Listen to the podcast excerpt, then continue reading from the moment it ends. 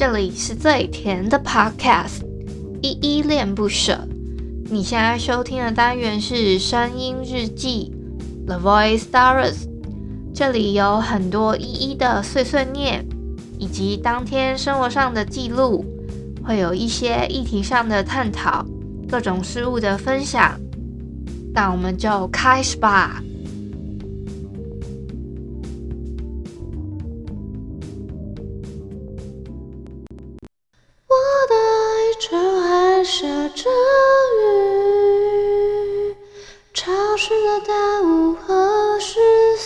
是。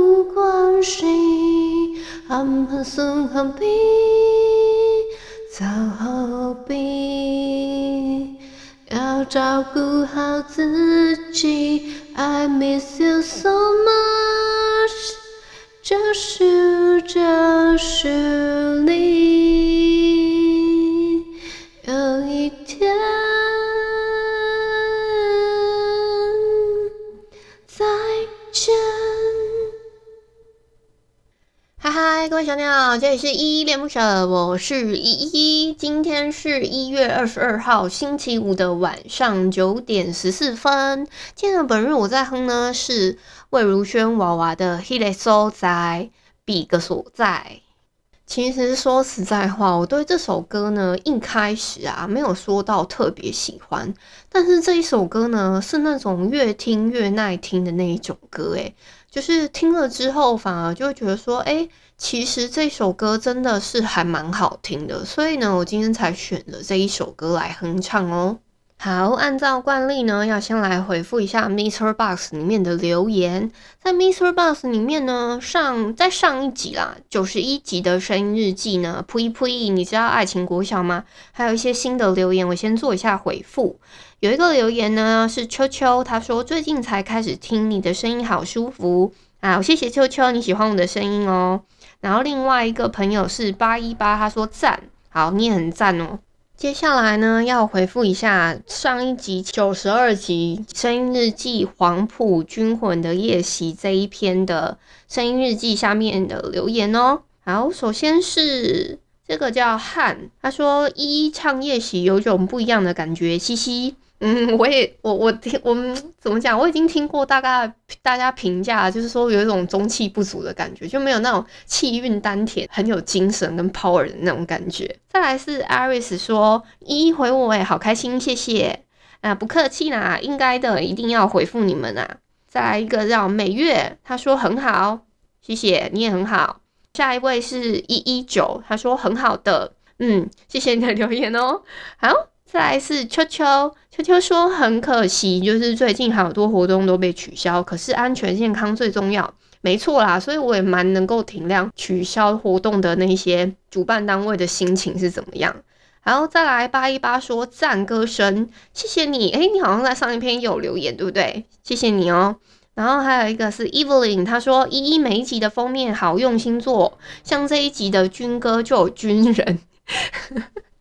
我应该是说，我突然想到要做，我就会做。那如果没做的话，像可能啊，我等一下再讲一下好了。Evelyn 他还有留另外一个，他就说听你的 podcast 很像在跟朋友聊天，很舒压。好奇依依是怎么决定每天要讲什么给大家听的呢？嗯，我自己呢会。其实我每天做了蛮多功课，而且我很用心在生活。如果你有听过我可能比较前面的一些声音日记的话，就会发现其实我已经进步蛮大了，就是说话方面。我一开始说话呢会嗯，啊很多，然后就是嗯啊这样子的间隙过程还蛮多的，还有什么然后就是等等之类的这种赘词很很多，而且我都没有怎么剪。但是现在经过这样子的每天这样子会跟你们说话啊，然后嗯，可能回复留言之后，我就发现我自己的说话能力真的有变强诶。这样子自己对着麦克风，好像真的就是把这个麦克风当成是我的一个朋友。那把它当成朋友之后，我就比较没有那么害怕麦克风这件事情了，所以我就会比较更自然的去用聊天的方式去去讲话。那话题的部分就是每天怎么做决定，就是我自己每天都会做很多功课，就是加上很认真生活。这个很多功课的部分呢，是我自己会看一下我最近可能比较关心哪些议题，或者说我我自己在滑我一些比较可能有关注的议题，它的 YouTube 频道啊，甚至是我自己有在收听的 Podcast 频道等等的，这些都是一个依据。那我听过，或是看过，或是说，甚至有一些文章，那我自己有在 D 卡上面算混迹吧，就是会翻一翻 D 卡上面的文章，就看一下，觉得比较有趣的话题，就再拿到节目中来跟你们做一些讨论跟聊天。这大概是我选定主题的方式吧。那每天要怎么聊就不一定，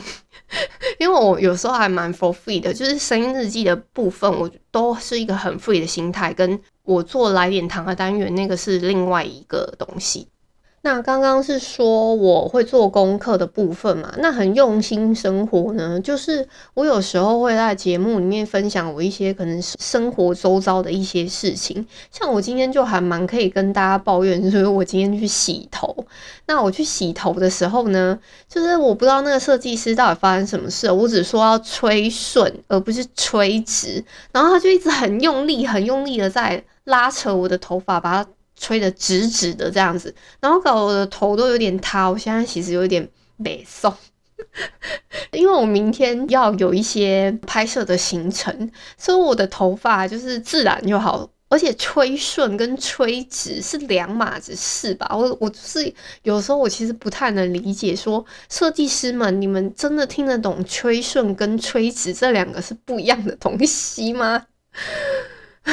先深呼吸。好，就是这个是好，我这个只是打个比方，就是我会更用心的生活，然后去发掘出一些就是我生活里面的一些小插曲，会来跟你们分享，这样子大概是会有这这几个方向，然后我会录在日记里面，因为我每天每天每一天都要录，所以我是会超级用心的在过生活的。如果你们也可以尝试看看，其实这这还蛮有趣的哦。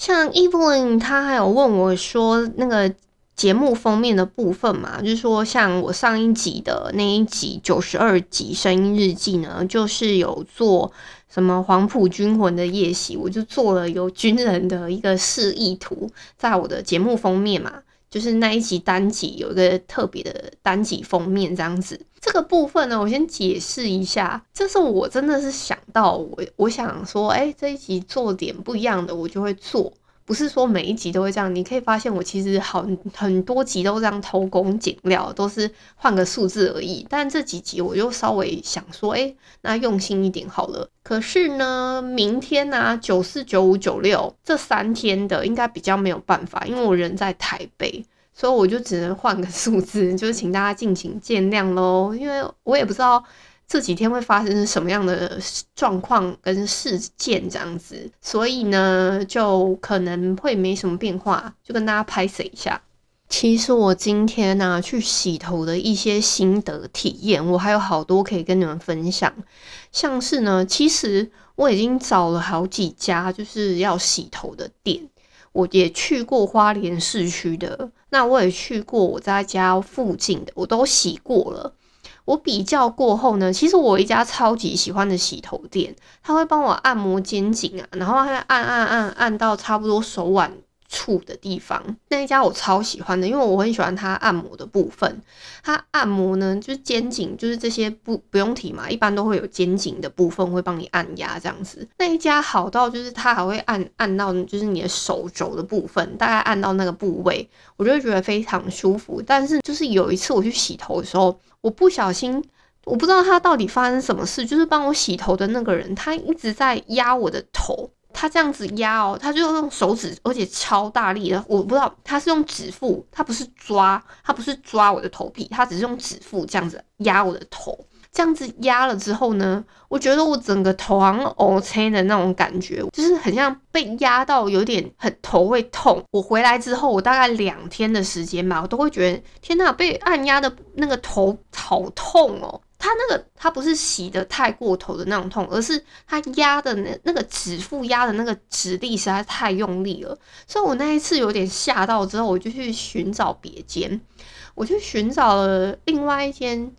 啊，不要讲名字好了，那一家我去试了之后呢，另外一家市区的我去试了之后，我发现那一家服务态度有点让我吓到，我知道现在要戴口罩。虽然我现在去很多地方我都会戴口罩，可是那一次呢，那个服务人员的那个态度，我会觉得有点不太好。他的他的，因为我一进去嘛，我是没有戴口罩，没有错，这是我的疏忽。可是他的态度会让我觉得说，你怎么没有戴口罩的那种感觉。他是这样子问说，你的口罩嘞？我就我整个傻眼，我想说，哎、你是一个服，因为因为我自己也有从事跟服务业相关的那种，就是服务的人员，所以我会。我其实还蛮 care 人家就是对对我的服务好不好的，所以呢，那一家我应该是不会再去第二次了，因为我有点 care 那个那个店员还在那里，这样，这是一部分。今天呢，我又去我去我家附近的洗头液，因为我想说简单洗个头应该还蛮容易的吧，结果没想到哦，因为我还有顺便修剪一下，修剪的部分我就先不评价它到底修的好不好，我就觉得一般般呐，就是我只是稍微修一下应该还好。但是呢，我真的不得不提，就是帮我洗头的人跟就是最后在收尾的那个设计师是两个人嘛，洗头的跟设计师是两个人哦，大家应该都有那个概念。好，洗头的人呢，他一直在拉扯我的头发，虽然我的头是真的蛮痒的，但是他洗的时候呢，会时不时一直扯到我的头，超痛。然后我已经皱眉头皱到一个不行，我都不知道他到底有没有看到我的表情。虽然我戴着口罩，而且他们店员都还是不戴口罩的。我已经，我我其实不觉得会感染到什么鬼啦。但是我戴口罩只是我觉得我感冒了，我还没有好像完全好的感觉，所以我我就是口罩戴好戴满这样子，我就尊重其他的人。可是我没有想到他们自己店员没戴口罩，可能就当自己家，所以就没戴口罩之类的。好，这个就是这是题外话。我刚刚讲到我我在吹的时候，我是说我就已经跟设计师讲说我要吹顺，我没有要吹直，我要吹顺。虽然我没有跟他特别叮咛说我没有要吹直，而且吹顺的话，通常不是就是可能呃你吹干然后拨一拨，类似这样就好了吗？唉，或是稍微梳一梳，可是他不是，他是整个拿那个什么，那个叫什么啊？就是有类似离子夹的那一种夹子，他这边帮我夹直诶，哇，反正我现在是无语问苍天呐、啊。我就是后来还我回到家之后，我赶快去把头这样拨一拨，就是赶快往往头稍微低下来，再往前拨一拨这样子，才不让才不会让它那么真的那么塌，不然的话我明天怎么做造型啊？气死我了！好啦，说点开心的好了。我们 Mr. Box 啊，依依恋不舍这个节目呢，已经来到了一万多的粉丝了，超级开心的，我爱大家，我爱各位小鸟，好不好？对了，各位，我已经放弃那个交友软体了，就是我已经不奢望能在上面遇到什么知心好友啊，还有什么可以找到对象之类等等的，有点放弃，原因是。我每天的那个，就是我的有一个雷达一直在响，可是我我自己个人的觉得啦，我的直觉还蛮算准吗？你说有时候准也是蛮准，有时候不准也是不太准。就我目前观察呢，我已经遇到好几个疑似诈骗的，就是他们都在那边跟我就是。聊天聊天聊着聊着，然后可能告诉我说他的经历有多惨啊，然后什么什么的，想要引起我同情心。可我真的没有多余的钱可以去做投资啊。那他们就一直想要怂恿我说：“哎，你对这个对这方面有没有什么兴趣啊？你去下载下载什么什么什么软体。你们知道，其实下载那个 app 是没有问题的。可是呢，它背后的那些网站啊，它经手的那些网站还是什么？”那个你就要去查证，说那个网站是不是有问题的？你要上网查一下。你们如果有兴趣的话，可以去可能看看马克信箱啊，或是或是马克他自己也有出一个叫做欧马克的一个 YouTube 频道，你们可以去看一下。他有在上面放有一些交友软体上面有一些什么爱情诈骗啊，或者什么投资理财诈骗什么等等之类的，你可以去搜寻搜寻这些关键字，还蛮容易连到他的影片的。他上面都有列举说，你如果有那个雷达，感觉对方可能是，那那就有可能是了。大家这样，蛮多影片下方都有列举了一些网站，那我有去查询过，有些确实是哦。所以我现在那个雷达二，就是每天二十四小时 always 在那边滴滴滴滴滴叫的，我就想说，哎，要不就咱们先放弃这一块吧，就不然的话，我们每天 always 二十四小时那个雷达一直在响，我就会觉得浑身不自在，就还要怀疑说，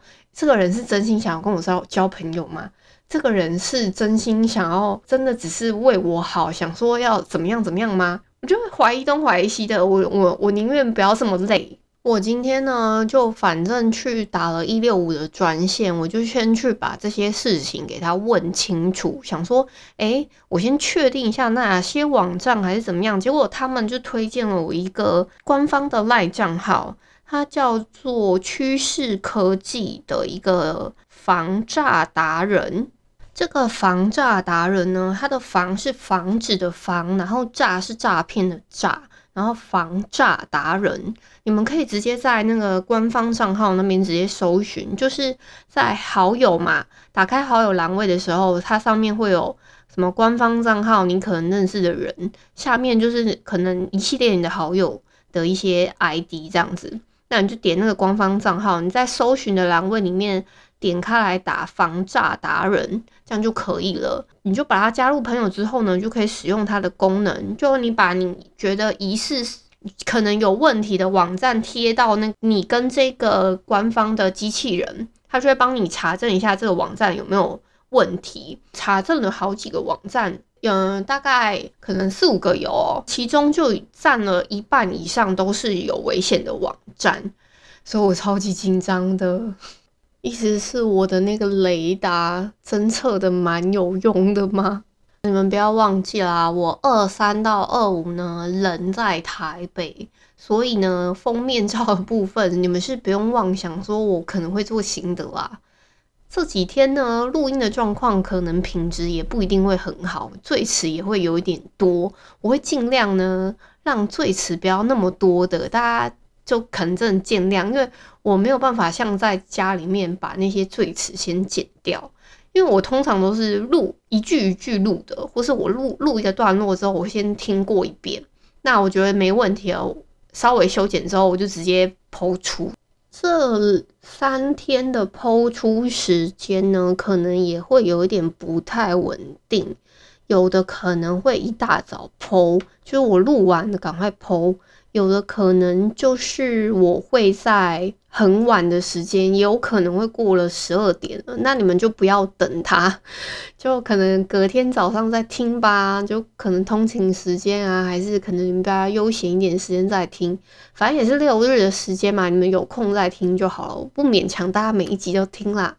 好，今天呢要跟你们分享一下 D 卡感情版上面我看到的一篇文章，它的标题是“男友家的条件太好怎么办呢？”这个原 po 是说她跟男友已经交往了蛮长一段时间了，才知道对方的家中条件是真的蛮好的，但他本身的家庭环境比较复杂一点，本身是单亲之外呢，爸爸也是只生不养的那种，是把。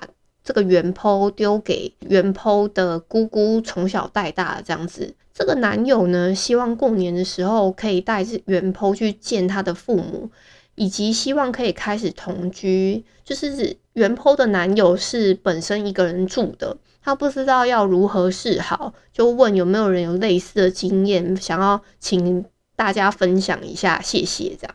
首先呢，我要讲的只是我自己的观点哦，不代表所有的人。我的观点是，我觉得你足够好，所以你男朋友才会选择跟你交往啊，这是一点。另外一点是，你是跟你男朋友结婚，也不是跟他的家庭结婚。虽然很多人都是说结婚是两个家庭的事，可是那种门当户对，不是说你们家庭环境不一样，或是他家里可能比较有钱、比较优越，那个就就不是可能价值观出入的部分。价值观是从你们自己相处，然后觉得相处起来舒不舒适，彼此觉得诶。不会差异太大，那样子就是价价值观类似的人啊，所以那种门当户对，你也不用太去介意这种事情吧。我自己是这样感觉啦。就算说对方可能问了你家庭状况，你诚实回答，